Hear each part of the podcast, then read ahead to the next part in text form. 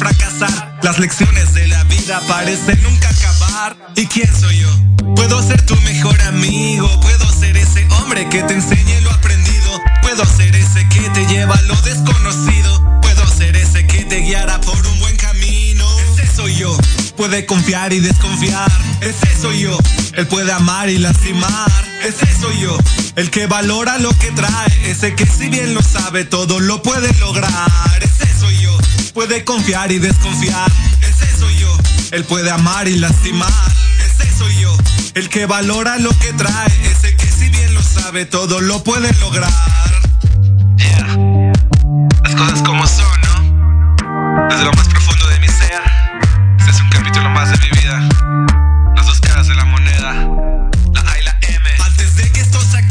Muchas cosas que aclarar. No todo puede ser bello, también existe maldad.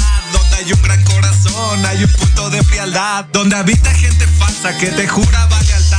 No para todos aplica, y quien se lo sabe ganar. Todos llevamos dos caras, nos llaman doble moral. Hay quien de lejos critica y de frente va a saludar. Y hay quien de cerca te abraza y a lo lejos va a apoyar. Le aprendí mucho a la vida, ya no me puede engañar. Es por eso que mi punto pocos lo pueden. ¿No entiendes? Pues no hace falta realidad. Mentalmente vas creciendo y eso te hace mejorar. Cuida bien de tus acciones que te puedes lamentar. Puedo ser esa persona que te juega un poco mal. Puedo ser esa persona que de todo aquí es capaz. Puedo ser el ser con alas que llevaron desterrar. Ese soy yo. Puede confiar y desconfiar. Ese soy yo. Él puede amar y lastimar. Ese soy yo. El que valora lo que trae. Ese que si bien lo sabe todo lo puede lograr. Puede confiar y desconfiar. Ese soy yo. Él puede amar y lastimar. Ese soy yo. El que valora lo que trae. Ese que si bien lo sabe todo lo puede lograr. Ese soy yo. Puede vengar y perdonar. Ese soy yo. Puede apoyar y derrocar. Ese soy yo. Aureola y cuerno de llevar. Ese que si bien lo tratas lo amarás o lo odiarás. Ese soy yo. Puede vengar y perdonar. Ese soy yo. Puede apoyar y derrocar. Aureola y cuerno de llevar. Ese que si bien lo tratas lo amarás o lo odiarás.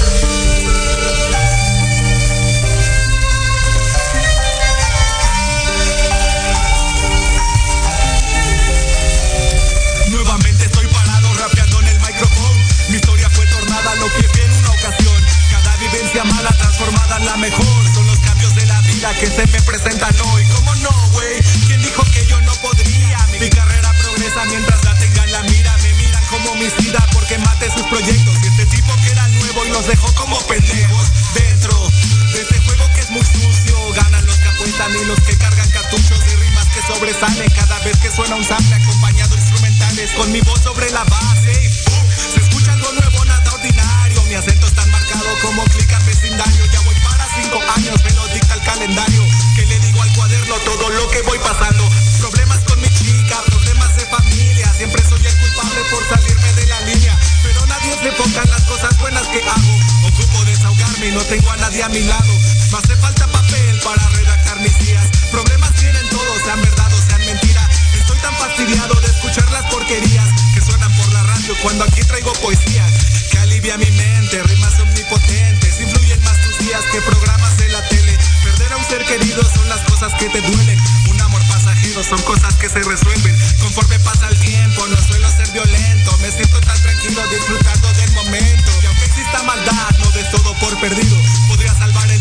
el mundo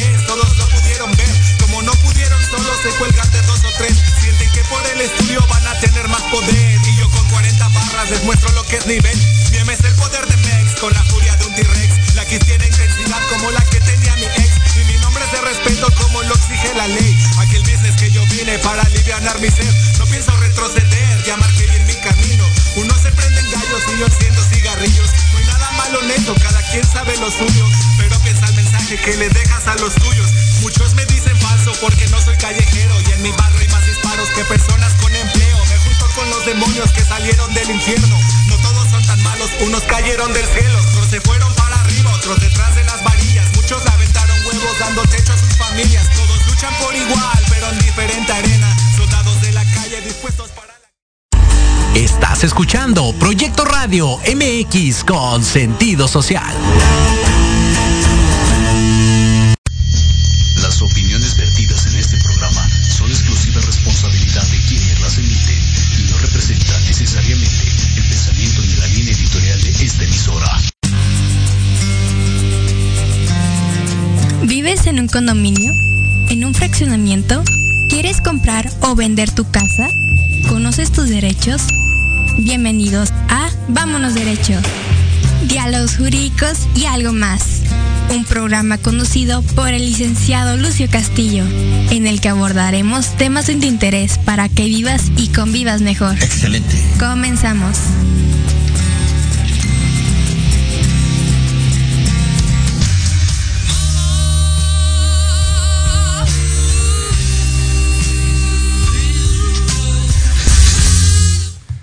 Hola, ¿cómo están? Muy buenas tardes. Bienvenidos a Vámonos Derecho, Diálogos Jurídicos y algo más. ¿Qué tal? ¿Cómo les va? Espero que estén muy bien. Después de estos sustos que nos da la Ciudad de México, espero que todos ustedes, todas mis amigas y amigos se encuentren bien y sus familias también, pues eh, afortunadamente parece ser que nada más fue, el, como siempre, el, susto, pero bueno, este, eh, estamos en una lugar sísmico y bueno, eh, no es que nos acostumbremos, pero eh, hay que tomarlo con calma, espero que esté muy bien. El día de hoy pues ya este todo, todo en calma en la ciudad, salvo algunos bloqueos, ¿verdad? De aquí en, en el corazón de la ciudad tenemos bloqueada eh, insurgentes y reforma, lo cual pues a los capitalinos nos tiene bastante complicado el tráfico, pero el día está esplendoroso amigos, así que disfrútenlo tómenlo con calma, tomen sus, sus precauciones de tiempo para llegar a sus lugares, porque este, pues esto sí impacta en, todos los transportes, en todos los destinos, en todos los tiempos. Eh, espero que les sea leve. Y bueno, el día de hoy estamos nada más ahorita en espera de, contactarnos con nuestros queridos amigos, con mi amigo César Romero, que como se los habíamos prometido, está allá en el hermoso país de Colombia entonces, este, estaba ya conectándose y hacer el enlace. Pues el tema de hoy es bastante interesante, amigas y amigos. Es eh, la cultura condominal en México, Colombia y en los países latinoamericanos.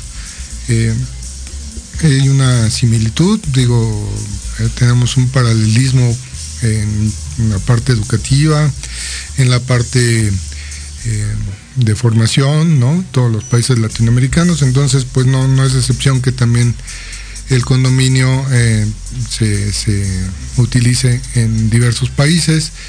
Y bueno, las ventajas, las bondades del condominio pues también se aplican a todos los países. Y desde luego todo lo que es eh, las, las eh, pues todos los conflictos que se puedan generar pues también pueden aparecer por, por problemas pues de educación, de cultura, de falta de respeto y este esperemos que, no sea tan generalizado y que podamos ir evolucionando como sociedades para que esta forma de convivencia eh, sea cada vez mejor. Entonces me dice mi productor que ya estamos en contacto este, con mi querido licenciado César. Hola Lucio, buena tarde, ¿cómo estás? Qué saludarte. Amigo mío, ¿cómo estás? Bienvenido, ¿qué dices? ¿Cómo te va por allá en Colombia? Bien, bien, amigo mío, pues un, saludo desde aquí de Bogotá y muchas gracias por la invitación. No, gracias a ti. Acuérdate que cuando estuviste presente les prometimos a, nuestras amigas y amigos que, te íbamos a, saludar. Y bueno, pues aquí está lo prometido de deuda y con una grata sorpresa, ¿eh? Este, dinos, la, dinos la sorpresa, César, ¿quién está contigo? Ok, bueno, de hecho es un, un placer presentarles a un referente de la propiedad horizontal en Colombia la doctora Carolina Ruiz. Eh, no solo es especialista en la materia, sino autora de varios libros en el, tema, conferencista a nivel internacional y bueno, pues es un placer para nosotros que nos pueda platicar un poquito de, su historia para compartir con México y, un tanto cuanto del tema de hoy, Lucio, que es esa similitud que comentabas al inicio, como países hermanados. En cuanto a la cultura economía de cada país, no es una excepción, sí tenemos muchas similitudes, pero Caro, bienvenida, muchas gracias. Ay, muchísimas gracias por la invitación. Qué alegría poder acompañar a Proyecto Radio y al programa. Lucio, un placer conocerte, así sea a través de mecanismos virtuales. Esto nos ha dejado la pandemia, la posibilidad de conectarnos, de aprender en conjunto y de ver qué diferencias y qué similitudes tiene el mundo para ustedes condominal, para nosotros de propiedad horizontal. Diana, no, el, agradecido soy yo y el programa de verdad, tenerte es un verdadero gusto, un verdadero honor, que con toda tu experiencia docente, toda tu experiencia pues en la práctica de la propiedad horizontal pues, nos hagas el, espacio. Sé que estás también en otra, en otra actividad académica por ahí, me decía César, y que te hayas hecho el espacio para estar con nosotros. De verdad, eh, estoy muy agradecido que, nos acompañes y que podamos platicar con todas las personas que nos ven, que nos escuchan, pues cuáles son estas eh, coincidencias, cuáles son las problemáticas y cuáles son este, pues las posibles soluciones, porque todo esto tiene solución.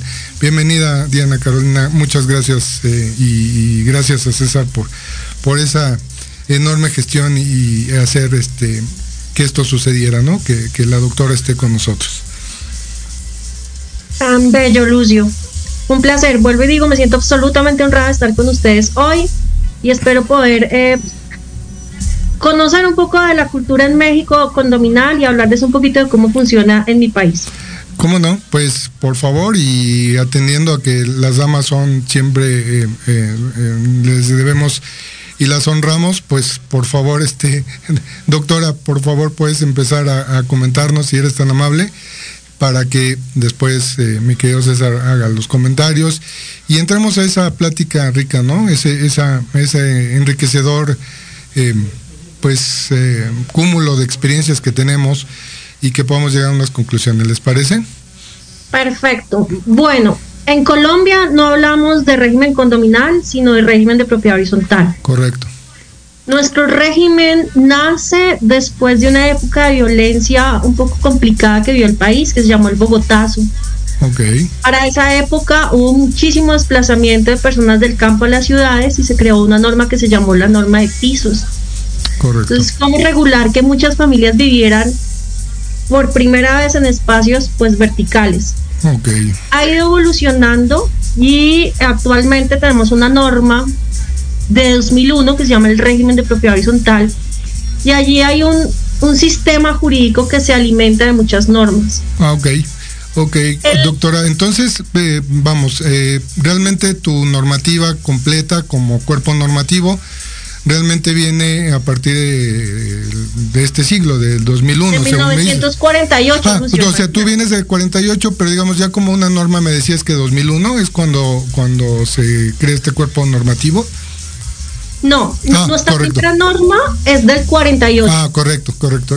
Y con base en cómo vamos evolucionando, llegamos a una norma posterior que cumplió 21 años ya. Ah, ok, correcto. A puertas de ser reformada. Ah, ok. Entonces, esa norma, que imagínate, Lucio lleva 21 años y lo hablamos con, con, el licenciado César. Ok, ok. Trae desde hace 20 años la posibilidad, por ejemplo, de hacer asambleas no presenciales.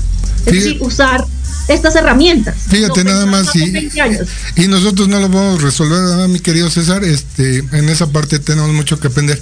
Eh, doctora, no te quiero interrumpir. Me dice mi productor que vamos a ir a un pequeño corte. Eh, ¿Les parece si, si nos reservamos todo el, comentario?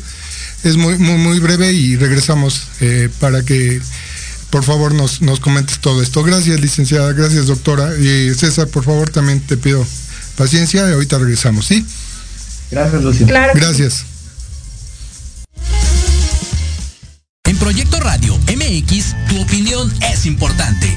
Envíanos un mensaje de voz vía WhatsApp al 55 64 18 82 80 con tu nombre y lugar de donde nos escuchas. Recuerda 55 64 18 82 80. Ahora te toca hablar a ti.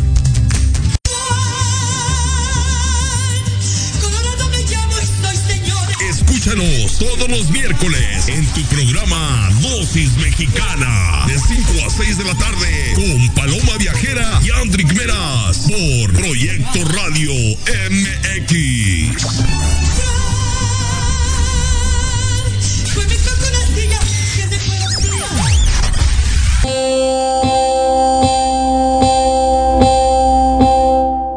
Psicología y Proyecto Radio MX invitan a escuchar los lunes a las 11 de la mañana a Anayeli, compartiendo experiencias y hablando acerca de temas de desarrollo personal, aprenderás sobre las decisiones para ser feliz. En el programa Reconexión, solo por Proyecto Radio MX con sentido social.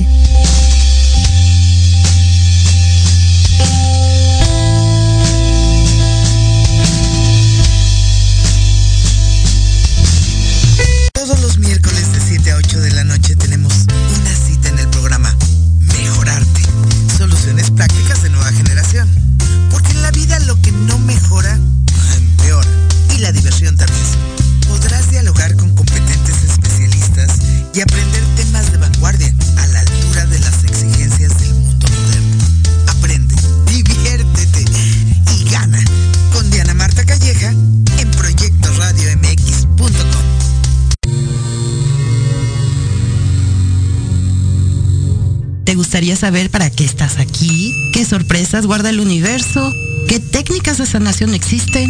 Hola, yo soy y me llamo Ivette Reto. Te invito a escuchar Despertando tu conciencia en amor y armonía, donde tendremos temas e invitados enfocados en conocimiento y sanación resolviendo tus dudas. Todos los jueves a las 10 de la mañana por Proyecto Radio MX con sentido social.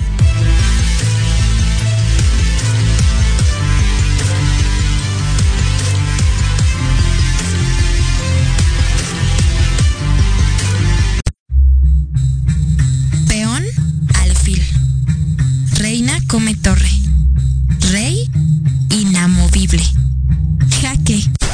Café en Jaque, el programa de entrevista cultural sobre la escena artística de México y América Latina.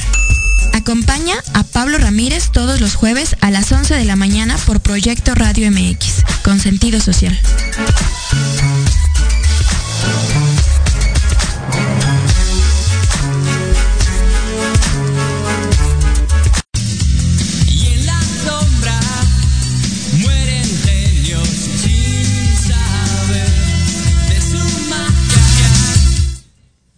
Bueno, pues queridas amigas, amigos, ya estamos aquí de regreso en Vámonos Derecho y nos quedamos con este enlace interesante con la doctora Carolina Ruiz y con el licenciado César Romero, quienes están ahorita desde Colombia, desde Bogotá, eh, transmitiendo.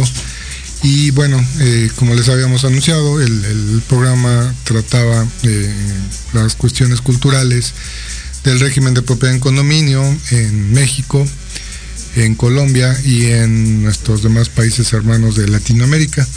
Ya la doctora nos explicaba que el, allá se llama la propiedad horizontal y tiene una norma pues más o menos eh, ya como cuerpo, eh, a partir de, tiene 21 años, sin embargo data de 1948 eh, que, se, que se tiene este cuerpo normativo. Eh, doctora, nos comentabas que eh, eh, ya tienen ustedes un sistema legal donde les permite llevar a cabo las asambleas a través de estos medios como, como por el cual estamos transmitiendo. mi pregunta primera, antes que otra cosa, ¿esta ley, este cuerpo normativo es a nivel nacional? ¿Ustedes lo tienen a nivel nacional o cada una de sus estados o departamentos tiene una normatividad eh, diferente. A diferencia de tu país, Lucio, Colombia es una república unitaria centralizada. Correcto.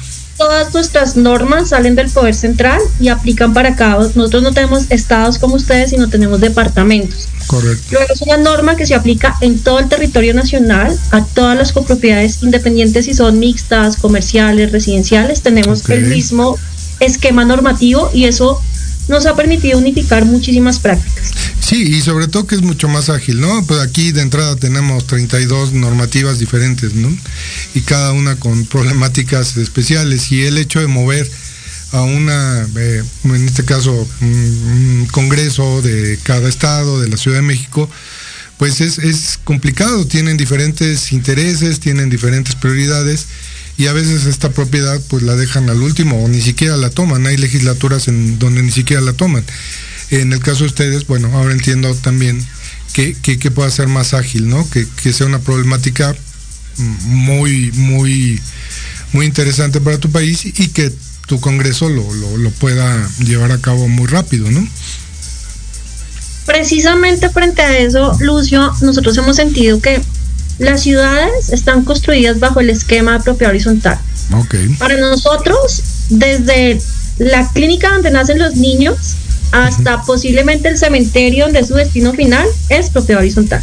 Okay. Está bajo régimen condominal, porque para nosotros es una forma especial de dominio que tiene su propia regulación.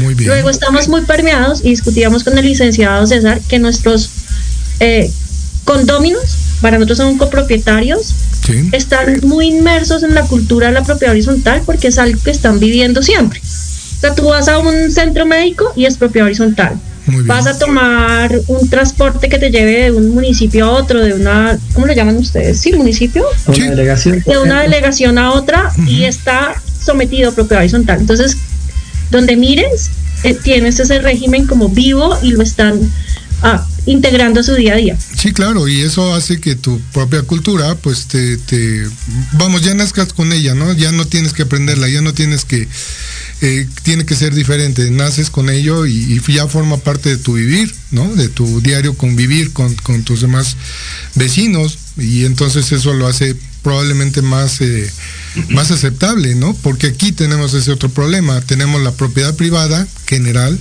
¿no? Que son las casas independientes, ¿no? Los edificios que son de un solo propietario. Y para que tú llegues a la propiedad en condominio, tiene que haber una manifestación de que vas a someter ese inmueble o ese proyecto al régimen de propiedad en condominio y entonces ni siquiera puedes tú en una apariencia física, o sea, tú puedes ver un, inmueble, un edificio de departamentos y ni siquiera puedes saber si es condominio o no. O sea, externamente no tiene nada de diferente. Tendrías que, que, buscar a través de su escritura pública y ver si efectivamente ese inmueble en lo específico se encuentra bajo el régimen de propiedad en condominio y, ustedes no, o sea, ya es por, por, por default, por llamarle de alguna manera, ¿no? Como lo van, lo van manejando. Lucio, ¿cómo recuerdas tu apellido? Castillo. Bueno, Lucio Castillo, aquí nosotros tenemos las copropiedades y nuestro apellido es PH. Entonces, conjunto residencial Alegría PH. Edificio corporativo eh, La Felicidad PH.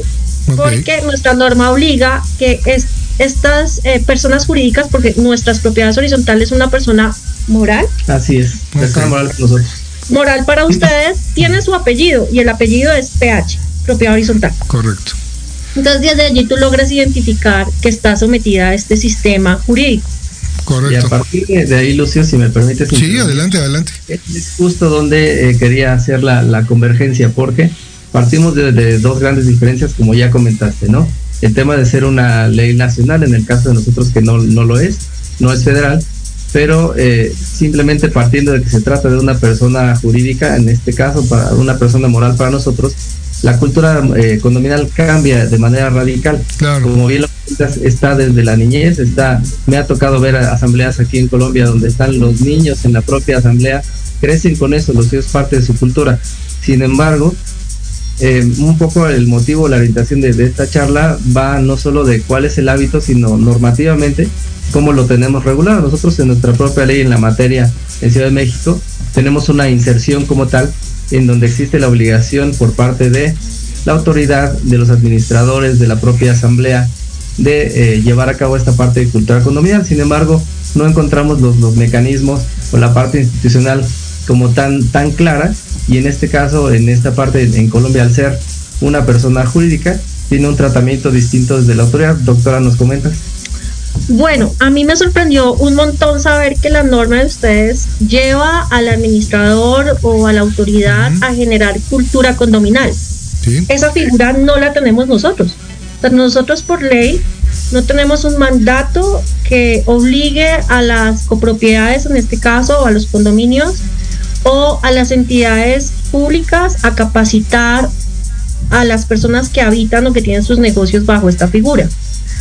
Sin embargo, ha sido un crecimiento tal, Lucio. Mira, en Bogotá, que es la capital de Colombia, el 70% de los ciudadanos bogotanos, de las personas que transitan esta ciudad, habitan en propiedad horizontal.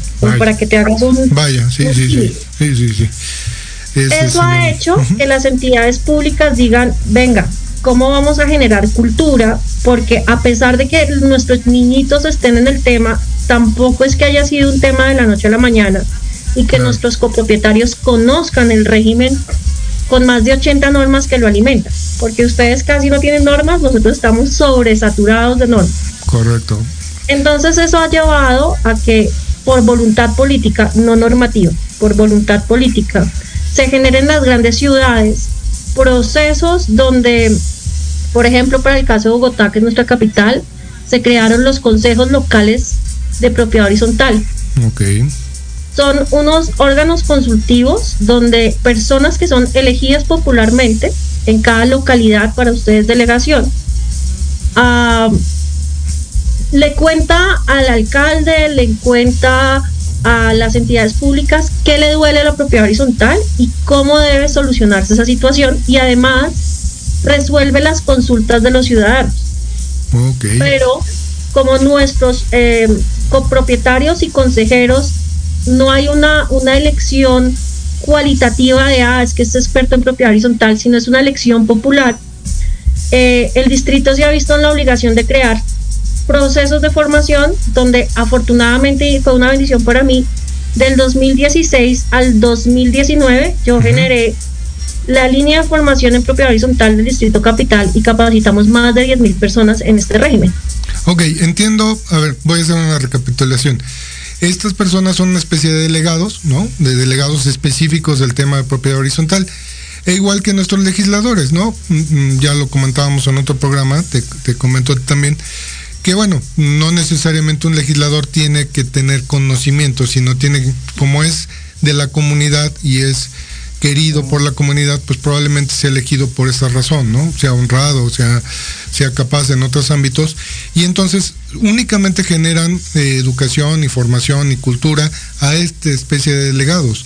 Y creo que ahorras mucho, mucho pues dinero y esfuerzo, porque nada más estás enfocado a una serie de personas y no a cada uno de los inmuebles, ¿no? Porque al final podría ser muy complicado, como nos haya costado a nosotros, ir capacitando, ir formando a todos los, los eh, habitantes ¿no? de, este, de esta forma de propiedad. Pues muy, muy interesante. Y estos eh, delegados, que así lo veo, ¿no? Ya sé que tienen su nombre, eh, forman parte del gobierno o son nada más de vía honoraria o, cuál es la función ahí, este, cuál es su, su su liga, su liga con el gobierno, este, licenciada doctora? Ok, mira, en Colombia nosotros tenemos una constitución que se centró muchísimo en los mecanismos de participación ciudadana. Okay. Nosotros somos súper activos políticamente. Ok, qué bueno. Qué bueno. Decimos esta norma no nos gusta, de hecho, eh, el año pasado y el comienzo de este semestre estaban intentando reformarnos el proyecto de ley y hubo un movimiento ciudadano en torno a no nos es conveniente o modifícalo o húndalo y se hundió por tiempo porque la comunidad hizo mucho peso. Okay. Pero somos activos políticamente, no cuanto quisiéramos, pero sí, realmente sí. Y dentro de esa actividad y esos mecanismos de participación ciudadana, quiero que tengamos claro que, por ejemplo, estos consejos locales no operan en todos los departamentos o ciudades, sino es voluntad del alcalde. Ah, el alcalde dice, yo necesito personas del civil, normales, corrientes, que tengan conocimientos específicos, que le cuenten al distrito o al el procurador, el alcalde, que le duele. No reciben honorarios, o sea, ellos no les paga el distrito, son personas que trabajan ad honorem por su comunidad, que son elegidas popularmente, es decir, en su localidad, en su comunidad, en su delegación se hace un ejercicio democrático interno donde dicen, yo quiero que en el Consejo Local de Propiedad Horizontal me represente Carolina Ruiz porque considero que tiene la expertise, porque es mi administradora, porque hace parte del comité como ustedes lo llaman, comité, nosotros lo llamamos consejo de administración, y es elegido.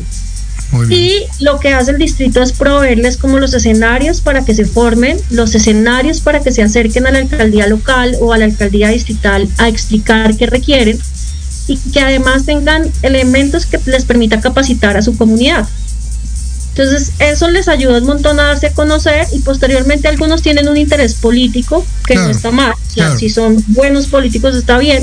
Lo reconoce la comunidad y terminan iniciando una carrera política bonita. Pasan a ser ediles, concejales y empiezan como en ese rol. Pero estos consejos locales, mi querido Lucio, en, para el caso de Bogotá existen, mira, hay consejo local de la juventud.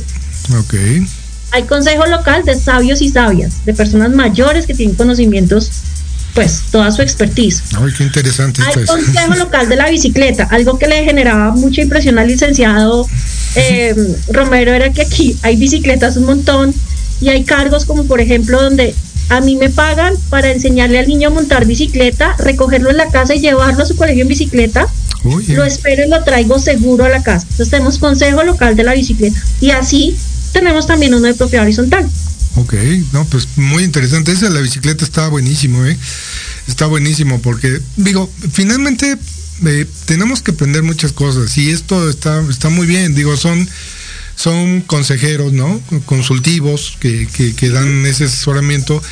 Y está bien porque son muchos temas. Y, por ejemplo, ahorita que tocaste el tema de la bicicleta, ¿no? Eh, yo recuerdo hace no mucho, en, desafortunadamente, aquí en, este país, eh, tú ibas a algún estado y vivas por carretera, vivas en tu coche y de repente, si tú ves una comunidad que no estaba muy, muy desarrollada, eh, en término peyorativo decías, ¿no? Este pueblo bicicletero, ¿no? Eh, y ya estabas denostando a la bicicleta como un medio de transporte, ¿no? Eficiente. Entonces, hoy en día ya se puso este tema de la bicicleta en Ciudad de México, eh, haciendo algunas adaptaciones, ¿no? E incluso yo los llamo parches, ¿no? De, avenidas que, que, no estaban diseñadas para ello. Pero bueno, vamos avanzando y es un medio de transporte, bueno, pues más que eficiente. Pero qué bueno, porque al final de cuentas estás tomando en cuenta la ciudadanía y, y eso es importante.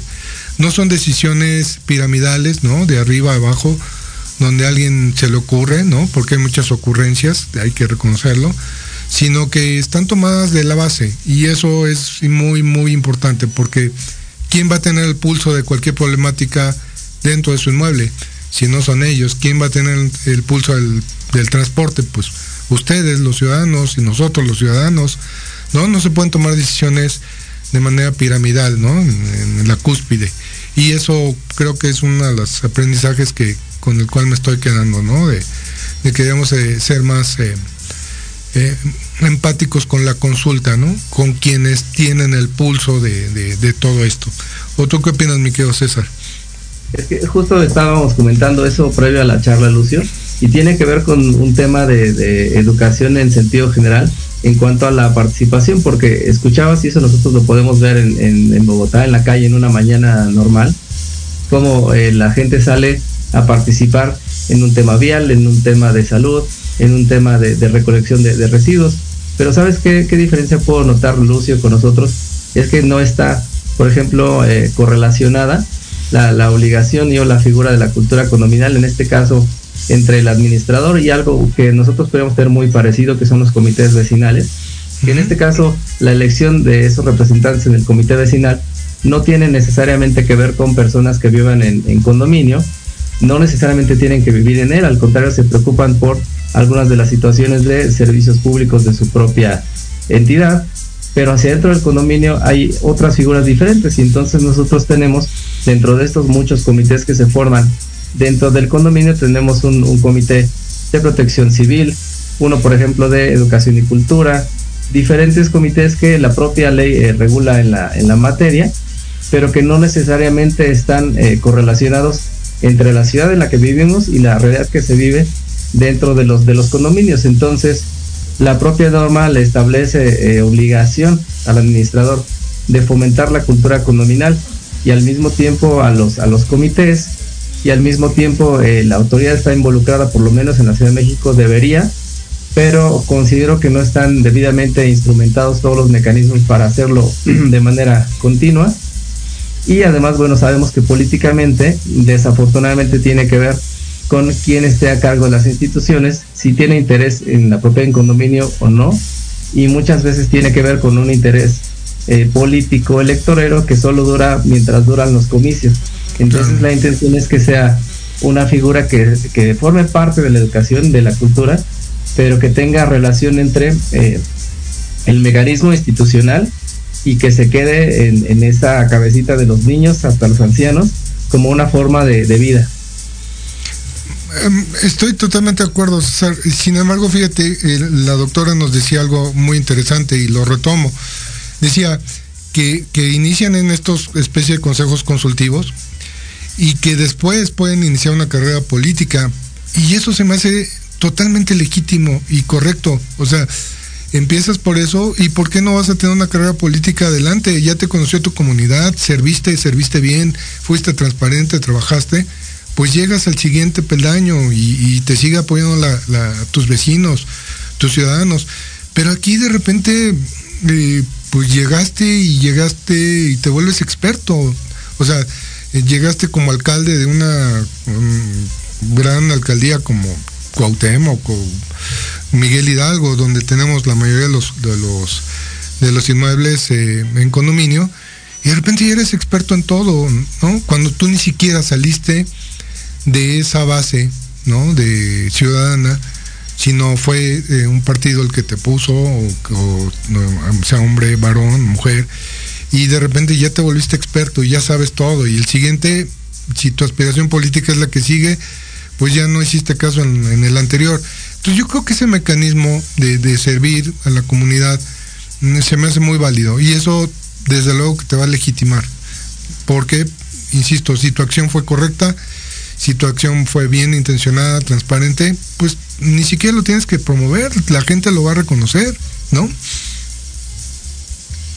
Pues mira que a mí me llama muchísimo la atención los distintos comités que ustedes tienen. Nosotros ahora estamos presentando desde las entidades públicas un desafío grandísimo, Lucio, y es que tenemos mucha propiedad horizontal y se nos están encerrando entre los muros de la propiedad horizontal. Okay. Entonces, ahora lo que está haciendo, por ejemplo, el Distrito Capital es buscar la manera de generar sinergias entre la población de la propiedad horizontal y una figura que tenemos barrial que se llama la Junta de Acción Comunal.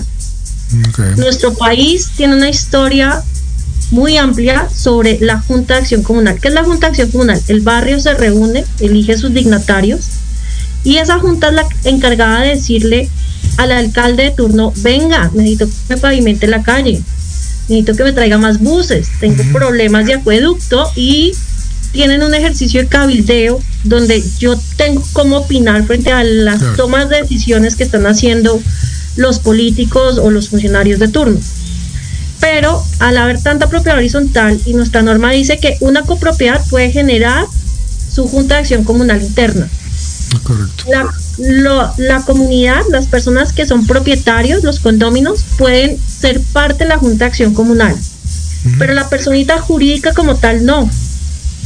Y lo que sucede es que como somos tan, tan estructurados quizás, eh, yo compro mi condominio y entonces yo participo en mi asamblea, elijo mi consejo de administración y mi comité de convivencia. No tenemos todos esos comités. Y ya, pare de contar. Y perdemos la, el nexo o, o, la conexión que podría tener con el barrio, con la localidad, con la Junta de Acción Comunal. Y eso nos está generando situaciones de ruptura en la forma en la cual nos comunicamos con el Estado para solucionar las situaciones del barrio. Entonces, en esa está la lucha ahorita, o el trabajo súper fuerte que está haciendo instituciones como el IDEPAC, que es nuestro Instituto Distrital de Participación y Acción Comunal, para ver cómo emparejamos la propiedad horizontal o los condominios con la situación del barrio. Y lo vimos en pandemia, Lucio, porque cuando surgió que nos encerraron, que nosotros tuvimos una pandemia un poco más estricta que ustedes, ¿cuánto duramos encerrados? Meses, o sea, meses salieron a hacer eh, encuestas de quién estaba pasándola mal para que le llevaran el mercado, para ayudarle. Y la, encuesta llegó hasta la portería de la propiedad horizontal. Claro. hace el privado, no tenía interés del distrito, sino con la casa de barrio y con la Junta de Acción Comunal. Entonces ahí nos dimos cuenta que ahora es importante abrir la puerta del condominio para también establecer qué necesidades sociales puede haber allí. Y esto aún así, o sea, yo te puedo contar que el deber ser está precioso, Lucio. Sí, claro. pero en la práctica todavía tenemos unos desafíos gigantes que superar. Sí, de hecho, bueno, lo que pasa es que tienes, tienes toda la razón, doctora. Existen eh, una mezcla y se superponen, ¿no? Lo que es la parte de, del barrio. Aquí también tenemos los barrios. Después tenemos una figura que se llaman colonias, ¿no? Que son un grupo de bloques de, cuadras que les llamamos. Y dentro de esa cuadra puede haber un condominio y puede haber propiedad privada. Y entonces cuando hay unos comités, que los hay también de precisamente para ver qué necesitas en tu colonia, bueno, pues el condominio actúa incluso de manera aislada, tienes toda la razón, aquí también se aísla porque las decisiones dicen, bueno, a mí no me interesan probablemente porque son de la calle hacia afuera, a mí me interesa de la puerta hacia adentro porque esa es mi propiedad, entonces eh, aquí yo decido a través de mi asamblea, etcétera, etcétera, pero lo que pasa en la calle, en la banqueta, en todo lo que es mi, colonia, no me intereso. Sí, también existe esa, eh, yo creo que también existe, no sé qué opinas, eh, mi César, eh, esa, ese, esa, ese puente no está muy bien construido, ¿no? Justo, y, qué bueno que retomas el tema porque a propósito de, la pandemia y del marco normativo, parecía, por ejemplo, que en la ciudad había una diferenciación entre lo que comentaba la doctora de, de, cómo se fue dando la pandemia entre nosotros, que sabemos que fue a través de semáforos, el rojo, el naranja, el amarillo hasta llegar al verde y, naturalizar o normalizar las actividades, pero de repente en, los condominios tomaron eh, decisiones en cuanto al uso de las áreas comunes, porque lo que se buscaba evitar era la concentración de personas y bueno, eh, para evitar los contagios. Entonces los semáforos eh, en la ciudad, en el rojo no permitían salir, en el, en el naranja pues había un cierto tema de aforo, podía haber poco menos de personas en los lugares públicos y sucedía algo muy similar en las amenidades. Algunas amenidades estuvieron cerradas, otras estuvieron con aforos controlados, pero nos estábamos guiando en una norma de la ciudad que no necesariamente era aplicable hacia el interior del condominio y que sin embargo ante la carencia de una normativa específica para el condominio se tuvo que eh, retomar y no en todos tuvo la, la mejor aceptación. Había condominios que decían, oye, ¿por qué si estoy dentro de mi casa me aplicas una, una norma de esta naturaleza. Sí, claro. Es un tema de, salud. Sí, claro. Y administradores decidir. Y el argumento de que estamos en propiedad privada y aquí tú no puedes entrar porque yo decido y yo soy el propietario. Este, doctora, eh, mi querido licenciado César, vamos a otro corte, por favor, eh, un minutito, estamos de regreso para seguir con este interesantísimo tema de la cultura condominal y y aclarado por la doctora Propiedad Horizontal en Colombia. Nos vemos en, en breve. Gracias amigos. Proyecto Radio MX, tu opinión es importante. Envíanos un mensaje de voz vía WhatsApp al 55 64 18 82 80 con tu nombre y lugar de donde nos escuchas. Recuerda 55 64 18 82 80. Ahora te toca hablar a ti. Tardes de café con Los Ángeles. Es una invitación a mirar a veces no podemos encontrar. Yo soy Marta Liliana Santuario y te espero todos los jueves a las 6 de la tarde por Proyecto Radio MX, con sentido social.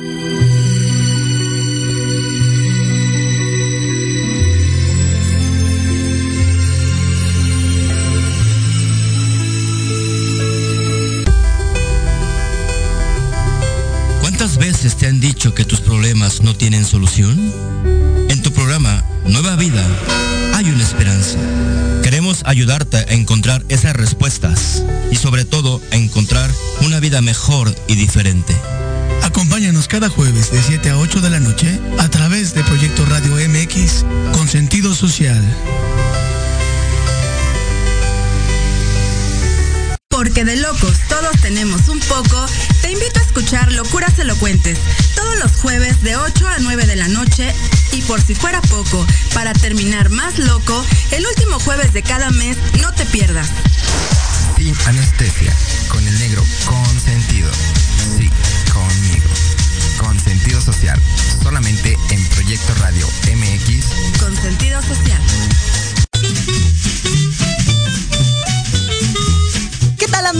Soy Liliana Noble Alemán y los invito a escuchar Pulso Saludable,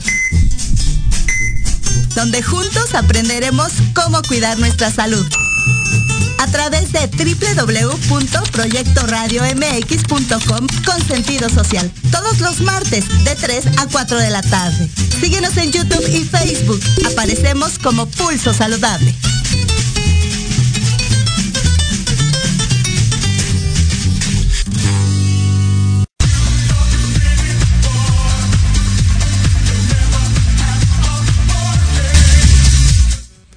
Amigas, amigos, gracias por su permanencia. Ya estamos aquí de regreso y les agradecemos a todos nuestros queridos amigos también que nos están escuchando, nos están viendo en vivo a través de Facebook Live.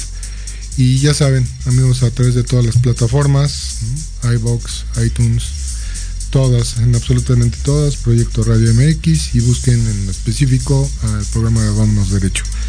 Pues eh, antes del corte estábamos platicando contigo, mi querido César, que eh, pandemia también nos, nos enseñó ese tema y un poco de egoísmo, probablemente, de qué sería, de que bueno, tú por qué me prohíbes si tú, si es mi propiedad. Al final, en una norma general, que era una norma de salud que nos estaban, eh, eh, estaban disponiendo las autoridades, y pues como siempre, ¿no? Decíamos, no, no se aplica aquí, aunque, insisto, es una norma de carácter general.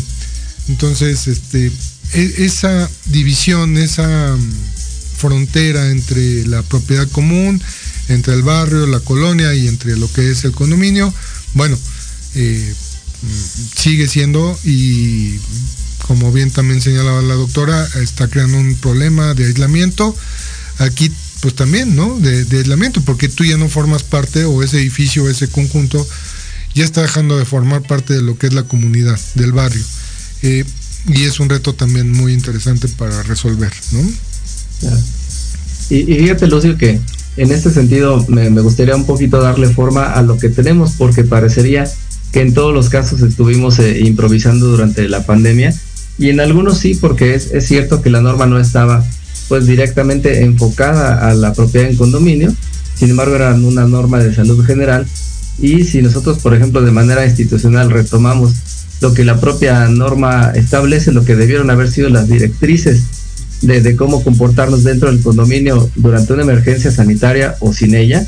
Está, está en la ley, Lucio, pero te decía que considero que tal vez no está lo suficientemente difundida o instrumentada, porque mira, parafraseando nuestra propia norma en su artículo 79, incluso define muy vagamente lo que consideran cultura condominal y, porque vale mucho la, la pena comentar al auditorio que para sentarnos aquí y compartir con ustedes. Estudiamos mucho y cada vez que nos sentamos a cualquier tema, lo preparamos y comentamos no solo nuestra experiencia, sino desde el punto de vista de la norma vigente. Y la norma vigente, Lucio, señala en el 79 de nuestra ley en la ciudad como cultura condominal, fíjate, un concepto muy vago, que señala que se entiende por cultura condominal todo aquello que contribuya a generar las acciones y actitudes que permitan una sana convivencia y un cumplimiento objetivo del régimen de propiedad en condominio. No sé tú, Lucio, si entendiste algo de esa parte. Yo la verdad es que nada. No, no, pues es que el concepto de cultura para mí es más avanzado, es más, es más elaborado. Ya, ya cuando tienes cultura estás hablando de una serie de, sinergias, de educación y todo. Y creo que mm, no, no sé cómo estén allá nuestros amigos de Colombia, doctora, pero aquí incluso yo he llegado a pensar que ni siquiera llegas a educación, sino a sentido común a veces las fallas son por sentido común, ¿no? Ya la cultura ya es un concepto muy elevado, ¿no? Con que tuviésemos sentido común de respeto hacia mi vecino, hacia la otra persona, eh, eh, que son normas de convivencia básicas, con eso sería suficiente, ¿no? Frente a lo que tú dices, Lucio, nosotros no tenemos enmarcado el tema de la cultura propia horizontal y ha hecho, eso ha hecho un proceso, está escalando, como crear cultura ciudadana en torno a la propia horizontal. Hace parte como uno de los objetivos. Pero dentro de nuestra norma, la que te decía, la ley 675 del 2001, y frente a lo que hablas de temas que son de sentido común para garantizar que eso, eh, esa convivencia sea sana, nuestra ley nos trae una serie de principios, como principios rectores. El reglamento debe estar orientado a garantizar la sana convivencia, a garantizar el debido proceso del otro, la libre iniciativa, tenemos principios que nos dicen cómo es la línea por la cual nos debemos mover y eso nos ayuda un montón. Frente a la pandemia, a diferencia de ustedes, aquí la primera resolución que emitió el Ministerio de Salud de Protección Social fue el administrador de propiedad horizontal es el responsable de seguir los protocolos. De uno le metió la mano al administrador y lo hizo responsable desde las directrices. Claro. Entonces, nosotros sí no tuvimos que preocuparnos de pronto de que la, el, el mandato no incluyera la propiedad horizontal. Entonces, aquí tuvimos una serie de debates porque la propiedad horizontal es tan, tan, tan amplia acá, por ejemplo en Bogotá, que si nos mandan para la casa, ¿dónde nos vamos? Pues para la propiedad horizontal. ¿Y quién tiene que contener esa situación? Pues el administrador. Muy bien.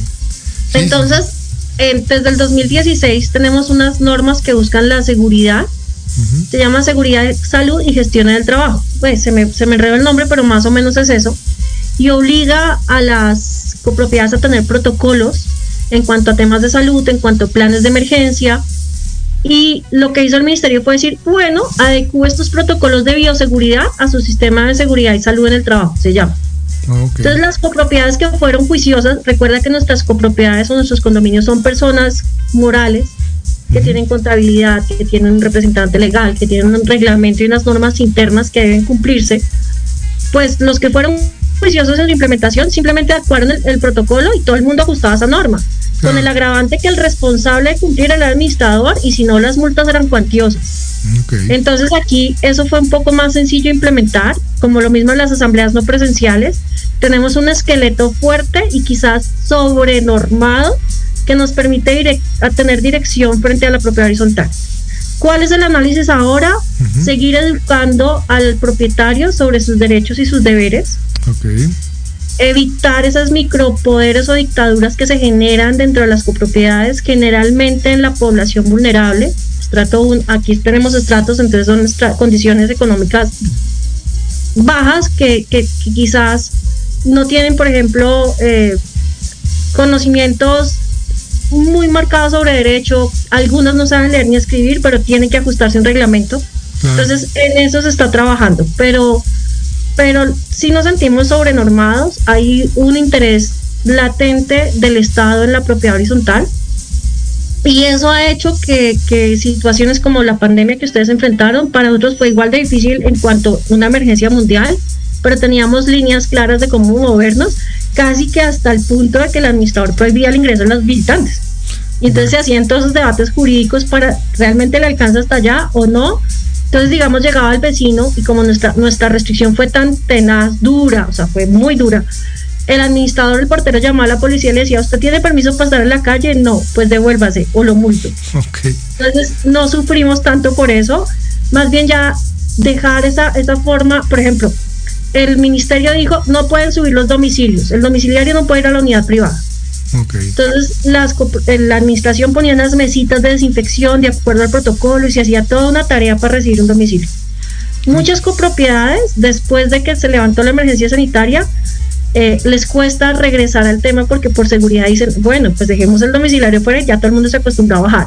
Entonces ya no está esa restricción, como no está en el reglamento, el administrador no, prohibía, no podría prohibir. Pero normativamente somos muy robustos.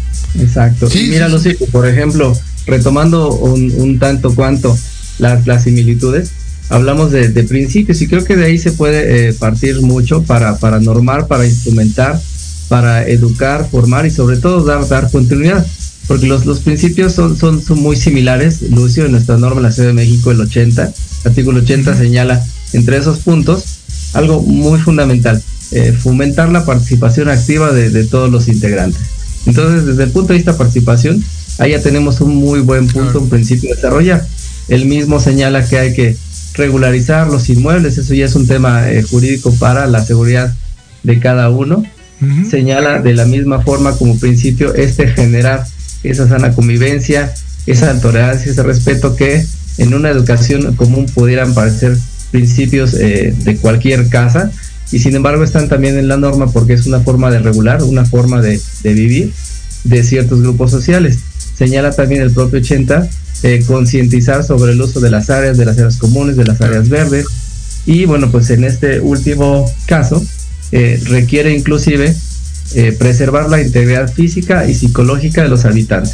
Si nosotros nos vamos a un plano muy, muy básico, recordarás, Lucio, a propósito de la UNICEF, con lo que se conoce como los derechos fundamentales de los niños, pues así como niños, Lucio, tenemos derechos fundamentales en el condominio, en la propiedad horizontal, y considero que, en este remate de, cosas y de similitudes, valdría mucho la, pena en, ambos países, sobre todo Latinoamérica, tratar de, instrumentar estos mecanismos de difusión de la cultura condominal de darles un, peso, si tú quieres, hasta, hasta obligatorio, que forme parte de esta cultura desde que somos pequeños, instrumentados, si tú quieres, hasta una carrera eh, política, porque vale mucho la pena conocer tu comunidad, este, tu problemática, y al mismo tiempo influir o incidir en ella, pero desde el punto de vista de la educación, instrumentarla, ejecutarla y sobre todo darle continuidad a los proyectos, Lucio, que no tenga que ver con un plano político eh, que dure poco tiempo y que se olvide, sino que siga siendo esta parte de la cultura que cada gobierno, persona que, llegue le dé esta continuidad y que realmente se vuelve parte de nuestra educación y de nuestra cultura. Claro, pues ojalá y así sea, mi querido César, pues eh, el tiempo eh, es siempre nuestro limitante. Como siempre, cuando, cuando se tiene conocimiento, cuando se tiene cultura, esto se va muy rápido y agradezco infinitamente de verdad, doctora Carolina Ruiz, tu presencia, que te hayas dado tu espacio y por favor, eh, ojalá y te puedas dar más espacios y, podamos seguir haciendo estos enlaces que son creo que muy enriquecedores para nosotros, cuando menos, y espero que compartamos esas experiencias y pues para el bien de nuestras comunidades, ¿no? Que, que es al final el objetivo por el que estamos trabajando. Igualmente, mi querido César, pues, te agradezco que te hayas también dado el tiempo. y sé que andas también muy ocupado por allá. Y este, pues muchísimas gracias, gracias eh, de verdad por su, permanencia. Y pues nos vemos, mis queridos amigos. Eh, ya no les di mi oportunidad, pero bueno, sí, sí, nada más decirnos adiós, César, este, eh, Diana, Carolina. pronto, Este, gracias. Y pues nos vemos el próximo miércoles, amigos queridos, aquí en Vámonos Derecho, eh, diálogos jurídicos y algo más, eh, con otro tema interesante de condominios, de inmuebles. Ya saben, este es el foro para esa discusión.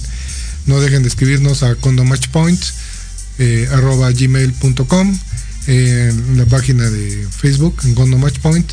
Y aquí en cabina también podemos recibir sus comentarios, sugerencias y pues que tengan excelente tarde, cuídense mucho, nos vemos el próximo miércoles. Gracias, cuídense.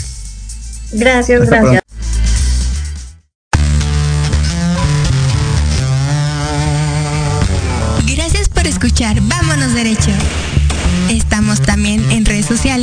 como Condomatch Point. Te esperamos todos los miércoles de 4 a 5 de la tarde a través de Proyecto Radio MX con sentido social.